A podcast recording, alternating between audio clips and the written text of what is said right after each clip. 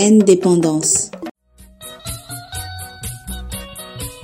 Bienvenue à ce nouveau numéro de Indépendance, mesdames messieurs. Exceptionnellement pour aujourd'hui, nous aurons un professeur d'histoire. Il s'appelle Liévin Mwangal. Mwangal, dans cet entretien qu'il a eu avec Junior Orlando, il pense que les cours de l'histoire est de plus en plus négligé dans nos écoles et on se donne euh, le luxe de le remettre à n'importe qui pour remplir les charges horaires dans nos écoles. Selon Liévin Mwangal, la politique doit conserver euh, la mémoire de l'histoire en faisant appel aux historiens de temps en temps, surtout en ce qui concerne le changement des noms d'avenues. Pour lui, les noms qu'on a donnés aux avenues conservent notre histoire d'une certaine manière parce que les jeunes de demain vont poser des questions et on va leur raconter certainement l'histoire et ça conserve notre mémoire. Il appelle l'État congolais à valoriser l'histoire et l'historien congolais. Il prône à sa façon la réforme du système éducatif et la décolonisation mentale, qui selon lui reste une base pour la prise des consciences. Il y avait Mongal au micro de Junior Lando. Indépendance pour que la mémoire ne s'efface jamais. Monsieur euh, Liévin Mwangal, bonjour. Bonjour.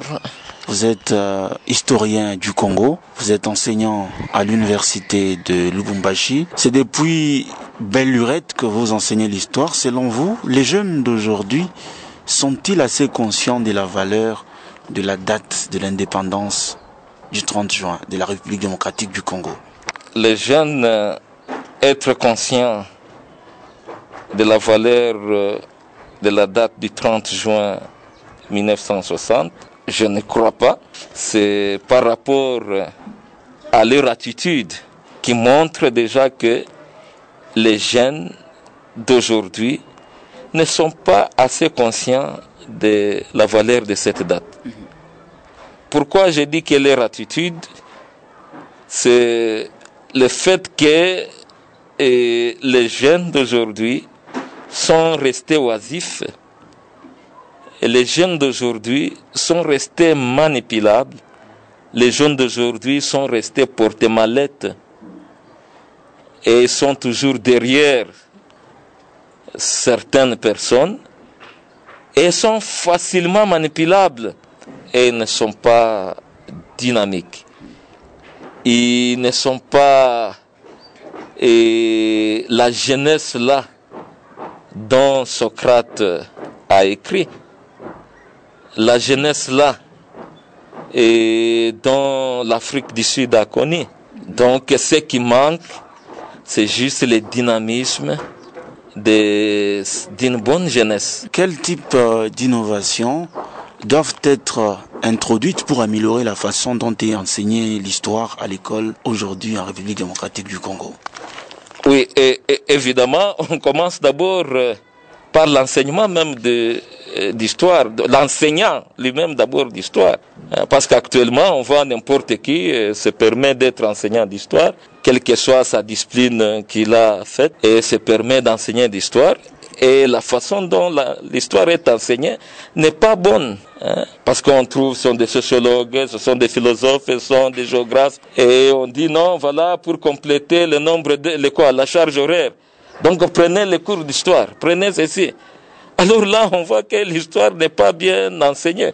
Et ce qui fait que la jeunesse ou l'élève ou l'étudiant qui suit ces cours-là se désintéresse tout en oubliant que un peuple sans histoire, c'est un peuple qui, qui meurt euh, à perpétuité. Pourquoi donc il faut bien enseigner les cours d'histoire? Et quand on voit ceux qui enseignent l'histoire, qui ne sont pas spécialistes et qui mettent trop de confusion, trop de quoi, ainsi de suite, et ce qui fait que les enfants se désintéressent ou les jeunes se désintéressent en se désintéressant à ces cours d'histoire, alors ils oublient.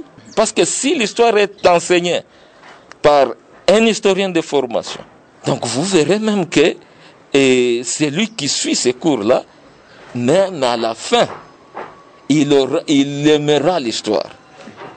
Et j'ai déjà entendu nombreux, si je suis arrivé ah, il y a tel euh, prof, en tout cas, qui m'avait beaucoup hein, du fait que quand il enseignait l'histoire, on sentait.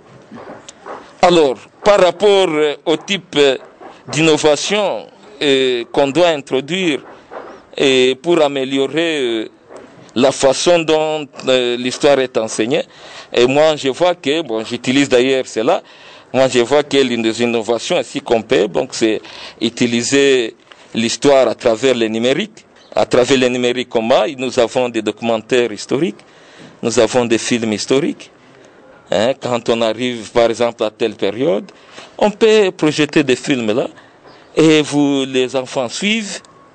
Et là c'est captivant. Et on peut expliquer hein, et de, la manière dont moi j'enseigne. Donc j'enseigne d'une façon et, et, avec les étudiants. Donc c'est comme un séminaire. Comme un séminaire que j'anime. Hein, on projette un film et nous suivons tous. Il y a des explications. Et là, après, on discute avec les étudiants. Il y a des fois, comme l'émission, vous venez m'interroger, j'ai un jour, je peux vous inviter, parce que vous n'allez pas vous limiter seulement à moi, vous allez encore recueillir d'autres données à certains, ainsi de suite, et vous amener cela, comme c'est purement historique. Alors là, on suit les missions là, et à la fin, on échange avec les, les étudiants. Ce sont ces innovations-là que je vois que qu'on peut introduire dans l'enseignement d'histoire et qui peut et permettre à ce que l'étudiant ou l'élève a bien euh, suivre euh, les cours euh, d'histoire. Selon vous, cela intéresse-t-il les jeunes aujourd'hui d'en savoir quelque chose sur la mémoire de l'indépendance? Ah oui, s'intéresser, les jeunes s'intéressaient aujourd'hui d'en savoir plus sur la mémoire de l'indépendance Bon, on voit d'abord que l'histoire s'est faite avec la mémoire. Or, la mémoire est contre l'oubli. Et contre l'oubli, comment Donc, il y a euh, des objets historiques, il y a des traces historiques, par exemple, parce qu'il y a les objets immatériels et objets matériels. Hein, les objets matériels, euh, nous voyons les emblèmes, n'est-ce pas, les monuments. Et là, permettent de faire revivre l'histoire d'un pays ou de notre pays. Mais curieusement, on voit que la mémoire est assassinée. Pourquoi? Parce que dans notre pays, on, ne respecte pas l'historien. On ne fait même pas recours à l'historien. On se réveille et subitement là, vous trouvez que non, tel avenir devient, n'est plus avenir tel, c'est tel avenir. De prendre le nom de tel sans comprendre qu'est-ce qui se passe.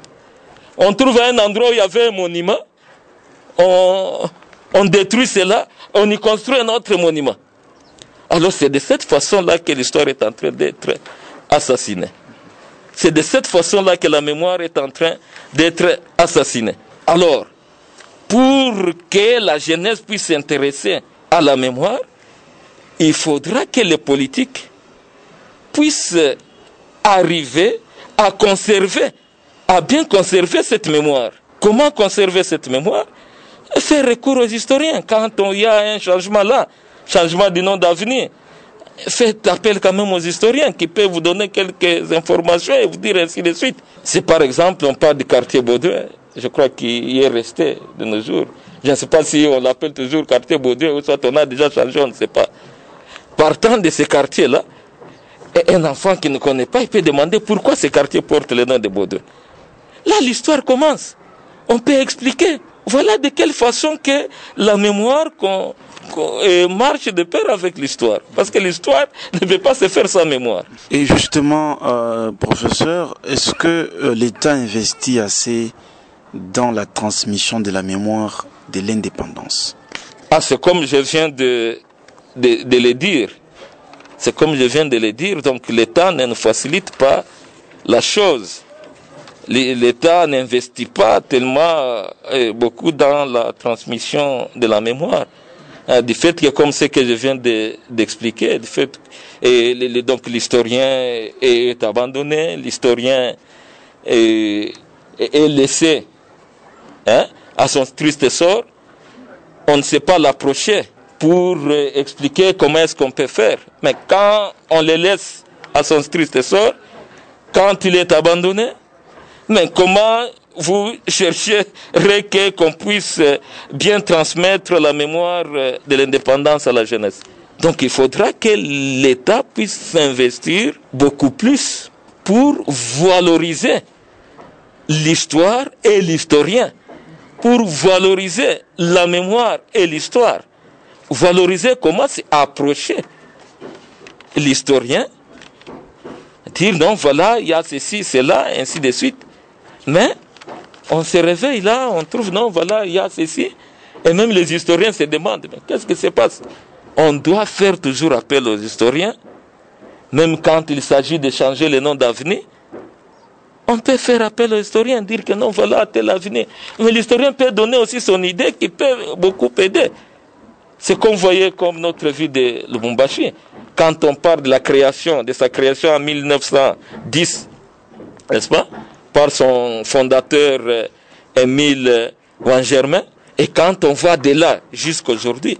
Donc il y a des innovations, des changements, ainsi de suite. Et pour arriver à conserver la mémoire, et on doit faire appel à l'historien. On dit voilà, à telle période, il y a eu ça. On ne doit pas tout casser. Et on est passé de la colonisation à la décolonisation. Il y a eu le nom des avenues ici qui portaient le nom des colonisateurs. Est-ce que pour garder juste le nom, comme on garde les quartiers Baudouin là, est-ce que c'est mauvais? Parce que c'est ça la mémoire.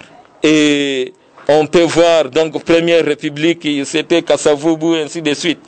Hein, Kassavoubou qui a dirigé la Première République de 1960 à 1965. Heureusement pour lui, on a gardé l'avenir. Et là, l'enfant qui ne connaît pas, quand il va demander pourquoi cet avenir porte le nom de Kassavoub, l'histoire peut commencer. Ça permet de revivre la mémoire. On peut dire, voilà, cet avenir porte le nom de Kassavoub. C'est Kassavoub qui fut le tout premier président congolais. Ah oui, et on commence l'histoire. On prend l'avenir euh, Lumumba. On sait non, c'est le tout premier ministre. Là, on a gardé, voilà. Et après Kassavoub, il y a eu Mobutu de 1965 à 1997. Alors là, on sera malade à l'avenir Mobutu. Ah oui, qui est Mobutu? Non, c'est Mobutu, il fit l'histoire commence, il était dictateur, il a pris le pouvoir par coup d'État 1965 et il a régné jusqu'à 1990. À partir de 1990, il a démocratisé le, pays. Et la transition a commencé, mais il n'a pas laissé le pouvoir et il sera chassé par Laurent Désiré Kabila en 1997. Voilà comment on peut conserver la mémoire. Comment on peut garder la mémoire Et cela permet à la jeunesse de comprendre quelque chose. Mais quand on chasse, on casse tout sans eh, faire intervenir l'historien, et là, on trouve que euh, la mémoire, et l'État donc n'investit pas assez dans la transmission de la mémoire de l'indépendance du Congo. Euh, la situation sociale et politique actuelle euh, a des retombées sur les jeunes qui se manifestent par la pauvreté criante. Cette situation pousse-t-elle les jeunes à se désintéresser de la mémoire de l'indépendance? Évidemment, parce que quand on voit que et le Congo, comme vous connaissez, a traversé plusieurs périodes. Nous partons de la période précoloniale où il y avait des royaumes, des empires, ainsi de suite, jusqu'à l'arrivée des Européens ou des Occidentaux qui ont créé ce que moi j'appelle des États importés. Donc le Congo, la République démocratique du Congo, les, la Zambie, ainsi de suite, ce sont les États créés par euh, les Européens, importés. Hein, donc ce que j'appelle les États importés. Après cela, le Congo est créé. D'abord, avant d'arriver au Congo, c'était d'abord l'État indépendant du Congo, hein, qui part de 1985 à 1908, où un individu, hein, une personne, le roi Léopold II, le roi belge, qui va s'en approprier. Et l'État indépendant du Congo était devenu sa propriété privée. Il pouvait faire de tout ce qu'il pouvait. De 1908 en 1960, c'était le Congo belge. Et de 30 juin 1960 jusqu'à ce jour, donc c'est le Congo démocratique. Donc c'est la période républicaine où les Congolais ont maintenant la gestion de leur État. Mais malheureusement, on voit que la jeunesse se laisse manipuler. La jeunesse est oublie et est en train de faire quoi? De sacrifier son avenir. Quand on se laisse manipuler, quelle est l'avenir de cette jeunesse-là qui se laisse manipuler? Oh, la jeunesse doit savoir que il a aussi un grand rôle à jouer. Il a aussi un grand devoir à faire pour bien garder la mémoire de l'indépendance du Congo. Mais malheureusement, les jeunes se laissent manipuler, les jeunes restent porte-mallette. Est-ce que la pauvreté peut expliquer cette situation que vous décrivez Oui, la, la, la, pauvreté, oui, bien sûr. Quand on se laisse manipuler moyennant 10 000 francs, aller faire ceci, mais vous pensez que euh, cela va servir à quelque chose? Or, la jeunesse doit aussi montrer son savoir-faire. On ne doit pas toujours laisser, toujours on voit, ce sont toujours les mêmes têtes de 1960 qui s'accrochent toujours à la gestion de la chose publique. Ce sont toujours des vieux. Et de, quoi quand on vous parle Mais on dirait qu'il n'y a pas même de retraite. Et on verra que c'est toujours les mêmes jeunes qui sont derrière et qui sont restés de porte-mallette de, de, de, des autres là et sacrifient leur avenir. Et c'est juste, on dit non, on va faire ça et on est vite, la jeunesse passe vite là et on, fait ainsi de suite. Au lieu de prendre conscience, dire aussi que je suis jeune, je ne dois pas sacrifier ma jeunesse, je ne dois pas sacrifier mon pays, je ne dois pas sacrifier mon avenir. Donc je dois aussi me mettre, hein, participer hein, au développement euh, du pays. Hein? Je dois aussi participer à la diminution de la pauvreté. N'est-ce pas? Par exemple, en initiant, quelques projets de développement, et je crois que je vous connais, ce que vous faites là. Hein? Voilà. Oui, c'est de cette façon-là que la jeunesse doit euh, faire. Donc chercher à se prendre en charge. Pas aller détruire les biens de l'État, pas aller casser les biens de l'État, pas aller injurier les, les, politiques. Non, mais tout en se prenant en charge par les initiations, n'est-ce pas, des projets de développement, par les initiations de projets d'entrepreneuriat des jeunes. C'est de cette façon que, là, que les jeunes doivent aussi s'investir, doivent chercher à initier des projets, leurs projets, et soumettre à cela et voir et donner un peu les idées. Voilà, de cette façon-là que la jeunesse peut et contribuer au développement de, de ces pays en vue de chasser, hein, n'est-ce pas, cette pauvreté-là dont euh, fait obstacle aujourd'hui.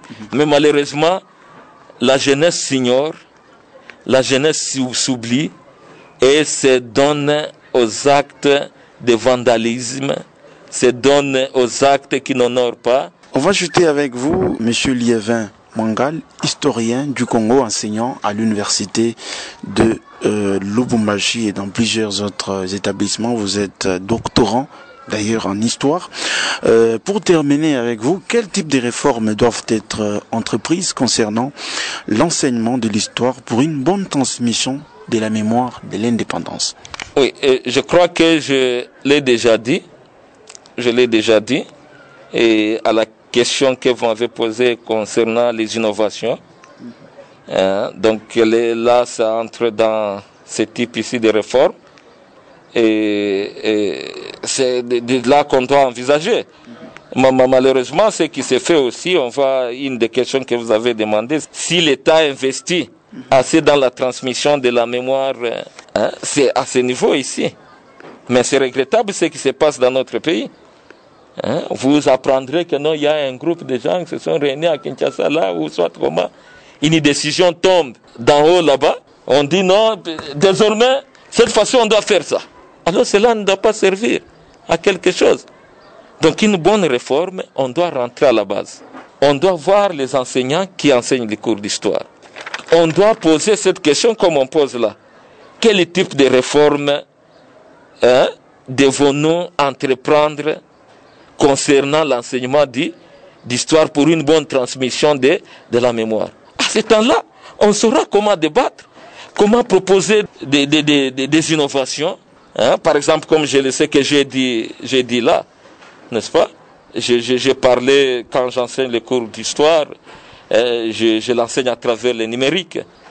Euh, malheureusement, on n'en a pas. Je me débrouille avec ce que j'ai avec moi-même. Or, c'est ce que l'État peut nous aider.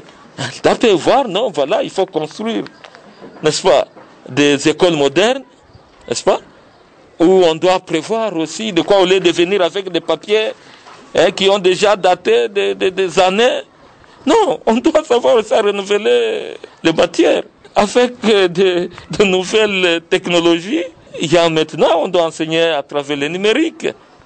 Donc avec des vidéos projecteurs, et là vous pouvez projeter les films et vous enseignez comme je l'ai fait. Malheureusement, on n'en a pas. Je, je me débrouille avec mes histoires, j'achète, je dis non, je dois enseigner pour euh, bien enseigner pour que l'étudiant ou l'élève puisse, l'étudiant puisse suivre bien la, euh, la matière. C'est ce que l'État doit, doit faire pour euh, une meilleure réforme.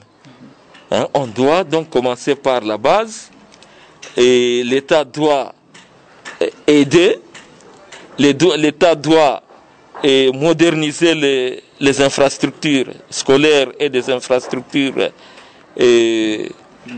universitaires pour permettre aux enseignants de bien enseigner. Mais malheureusement, euh, on n'a pas tout cela. On doit aussi, comme je l'ai dit, revenir toujours à la base, comme les propositions que je donne. Hein, voilà, on peut discuter, on dit voilà comment est-ce qu'on peut le faire. Hein, on voilà, ainsi de suite. Et je vous assure que quand j'enseigne, les enfants aiment. Ils suivent, ils voient. Hein, je mets par exemple la Première République de 1960 en 1965. Voilà l'accession de l'indépendance, les jours de l'indépendance. On met les films là, le roi Baudin qui parle, le, Mumba qui parle, et vous connaissez l'histoire, comment ça s'était déroulé, et où est-ce qu'on est arrivé. On- Ils suivent directement. Et après, j'ai fait la synthèse et j'ouvre le débat. On commence à discuter avec les, les enfants. Et les étudiants comprennent mieux que euh, avec euh, l'ancienne méthode où l'enseignant est collé à son papier en train de dicter et c'est là l'enfant va se décourager. Il va dire, ah, toujours les dictologies là-bas, bon, je lirai. Et il va se désintéresser. Alors si et on peut revenir à ce que j'ai dit, donc euh, une bonne réforme, hein, il faut commencer par la base, la base qui doit proposer ses difficultés, parce que le sommet ne connaît pas les difficultés que l'enseignant rencontre. Hein? L'enseignant qui est à la base, qui est, euh, qui est là-bas avec les quoi, il sait bien. Il peut dire non, voilà, dans tel nous rencontrons telle difficulté, telle difficulté, telle difficulté. Voilà notre souhait est de faire ça, ça, ça, ça, ça. Et c'est alors, mais pas une décision qui sort d'en haut, qui tombe là, non. Eh, voilà, vous devez faire ça. Et quand on fait même des réformes là, on trouve, on donne seulement le programme. Voilà, cette fois-ci, on doit utiliser tel programme. Or, chaque programme doit être accompagné eh, de ce qu'on appelle le contenu du cours. Hein? Qui va donner ce contenu du cours-là C'est le sommet ou soit c'est l'enseignant? C'est l'enseignant qui est à la base qui doit proposer, non, voilà, moi ici, je fais ainsi de suite, et voilà, voilà, voilà, voilà, voilà, ainsi de suite. Et c'est là, mais on est souvent surpris. Et on dit non, désormais, cette fois-ci, il y a tel cours qui doit être enseigné? Or, ce n'est pas bien. On voit par exemple la critique historique. La critique historique s'enseignait dans plusieurs facultés.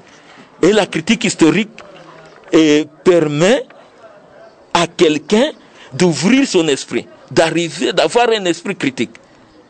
Hein? Comment critiquer les quoi? Les, cours qui étaient enseignés dans plusieurs facultés là et qui étaient beaucoup appréciés.